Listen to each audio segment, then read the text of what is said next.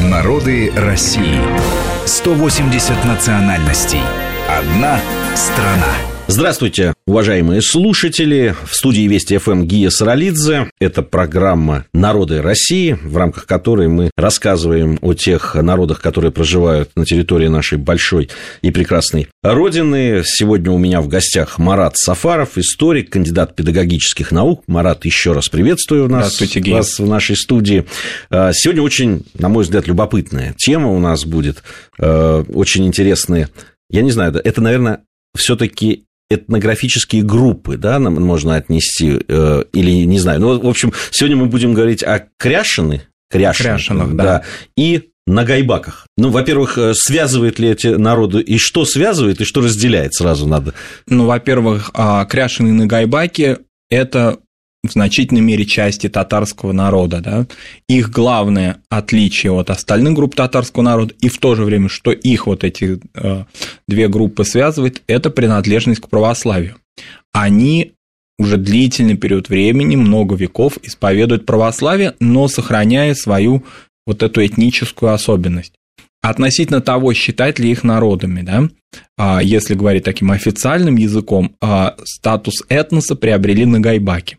Они в 2002 году уже в переписи населения отмечались они, как малым народом. Они были, э, э, соответственно, отнесены к малым народам России, и они проживают на территории Челябинской области. Что касается кряшинов, несмотря на большие, часто изнурительные дискуссии относительно того, являются ли они этносом, кряшины не являются этносом. Кряшины являются частью татарского народа, так выделяются и в официальной статистике, отмечаются, вернее, в официальной статистике.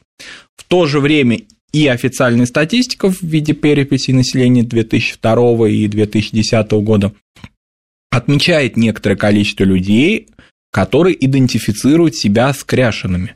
А большая часть из них проживает на территории Татарстана, это исторически так.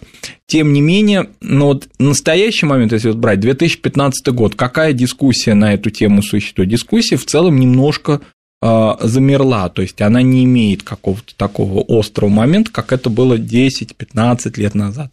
А, но, конечно, определенные особенности, определенные различия есть, обусловлены принадлежностью к другой религии. Дело в том, что для татар, как и для других а, народов, в идентификации которых религия играет очень важную роль, ну, например, евреев, армян, а, поляков, в которых очень важна тождественность. Вот вся э, этническая история построена на, во многом на религиозном факторе. Для татар тоже особая вот эта группа, которая в силу исторических причин, о которых мы сегодня поговорим, приняла православие, безусловно, она в определенной мере инаковая. И это ощущают и представители татарского народа, да, большинства, скажем так, и сами кряшины и нагайбаки. В силу этого вот нагайбаки так отдалялись от этноса, что приобрели этот э, особый статус малочисленного народа. Кряшины, э, в силу того, что они расселены не так компактно, да, они и не только в Татарстане расселены, преимущественно в Татарстане, но также и а, в северо-западных районах Башкирии, территории других регионов, они не сформировали такую общую какую-то концепцию представления о себе. И опять же, как это часто бывает, к сожалению, приходится повторять эту мысль, что часто те, за кого да, отвечают некие представители интеллигенции, да, они сами часто далеки от этих идей. То есть я не люблю слово там народ, люди, да, это как-то несколько э, по-снобски да, звучит, но все-таки если брать этническую общность, сами, сами да, представители этой этнической общности часто далеки от тех конструкции, которые а, про них или за них придумают представители научной или художественной литературной интеллигенции. С Кряшиным тоже, к сожалению, такая же тема была и в течение всего 20 века. Это не только время последнее. Это было и в довоенный период, и в первое, особенно советское десятилетие, когда Кряшины были выделены в качестве отдельного этноса в переписи 1926 года. Но, конечно, определенные причины существуют. Это не только некие фантазии да, или мнения каких-то отдельных людей, определенные исторические особенности, потому что в XVI веке а, на волне первых крещений татар возникнув и потом продолжившись XVIII веке, когда были новые волны крещений, конечно, а, христианизация, конечно, эта общность сформировалась исторически обусловлена, а, но уникальность ее в том, что татары часто принимали христианство, особенно элиты. но они быстро растворялись. Мы это помним по, на примере нашей программы, посвященной Касимову, где значительная часть а, аристократии, приняв православие, стала основоположниками, основателями крупных, известных русских дворянских родов. И татарского следа от них не осталось а другая часть вот в Касимове осталась ну, мусульманами. Я бы не да? сказал, что там не осталось татарского следа, то есть э, ну, э, сами да. носители этих фамилий, они знают свои... Да, Феликс Юсупов, например, да, как он гордился своими э, предками, да, и всегда подчеркивал их. Но, тем не менее, это этнически, если говорить строго с точки зрения этнологии, это этнически русские уже были люди, конечно. Но здесь другое, да, здесь это в большинстве своем крестьяне, то есть это не элиты, и они, приняв православие, сохранили всю, весь остальной набор, что называется, идентификации, язык прежде всего. А, очень часто, и мне даже приходилось это отмечать, Кряшин владеет татарским языком намного лучше и чище, чем городской татарин, который так сильно да, заявляет о своей идентификации. У Кряшин интересные, а, интересные а, говоры. Дело в том, что поскольку влияния ислама у них не было, Поэтому в их языке нету фарсизмов, арабизмов. Язык, как они очень часто это подчеркивают, архаичней, то есть он вот очень много в нем какого-то такой старой э, тюркской лексики. А в то же время в него проникли, безусловно, переиначенные, адаптированные под строй татарского языка различные православные понятия, потому что православная культура на них огромное влияние оказала. Ну, вот, например, только один пример, да, сразу приходящий в голову, это хоровое пение. Для татар только в 20 веке под влиянием классической музыки это распространилось. Были определенные какие-то элементы хорового исполнения песнопений религиозных, мунаджатов мусульманских, но все-таки это не традиция. А для кряшин под влиянием церковной традиции, конечно, это распространилось. Второй момент – это а, касательно праздников православных которые под такими интересными какими-то такими адап адаптациями языковыми, они бытуют. У них особенно летние православные праздники, которые для них очень являются важными какими-то, ну что ли, датами, э, подтверждающими их идентификацию.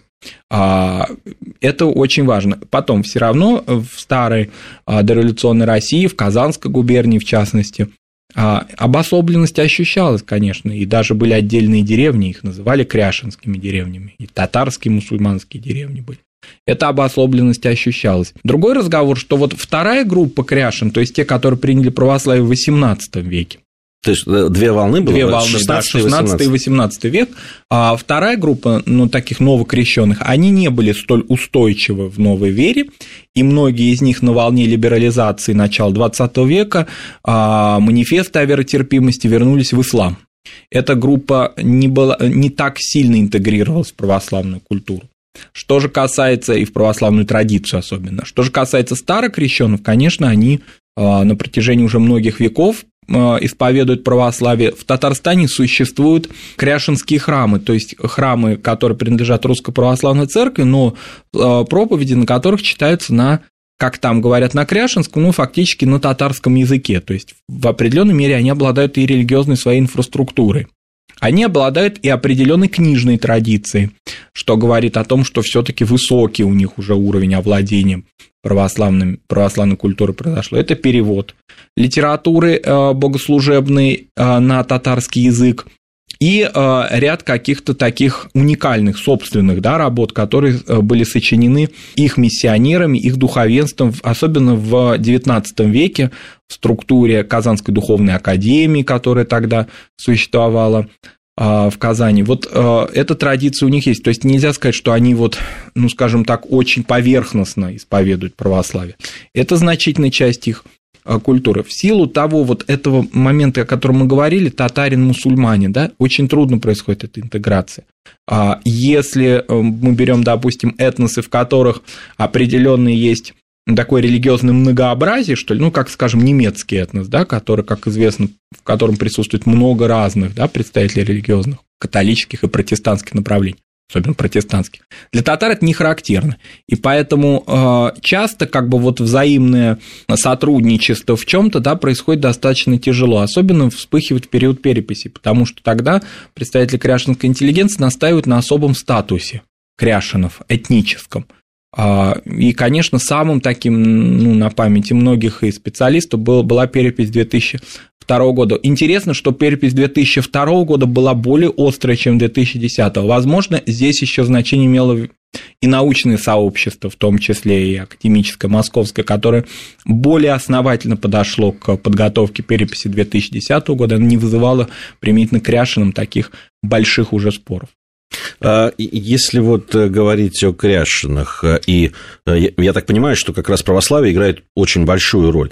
А вот в советский период это как-то сказалось? У нас немного времени да. до, до, до перерыва, вот если можно кратко. Вот, да, это очень интересно. В советский период, а, когда в действующих документах учитывалась обязательно национальность, а Кряшины учитывались как татары поскольку э, вот последний раз официально они учитывались в 1926 году, да, когда была такая волна послереволюционная, я бы даже сказал, скорее послеимперская, вот, а потом они учитывались как татары. Дальше ими э, занимались исключительно этнографы, которые определяли их этнические какие-то бытовые особенности, примером чего может быть монография такого э, казанского этнографа Мухаммедшина «Татары Кряшины» через дефис. Вот это как раз и показывает отношение академической науки к их статусу в советское время. Да, то есть на второй план уходил в академический ну, литератур, как... а у самого народа? У самого народа, а, при, при том, что в определенной мере да, православие не могло так активно да, себя а, позиционировать среди них да, и распространяться. Это скорее уходило на какой-то уровень бытовой нежели уровень каких-то активных идентификаций или культурных каких-то проектов. Этого, безусловно, не было. То, чего мы видим сейчас, когда есть определенная инфраструктура, печатные СМИ там, и так далее.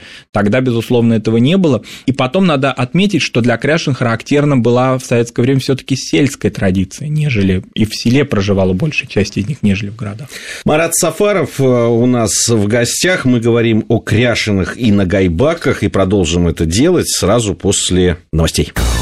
Мы разные, и мы вместе. Народы России.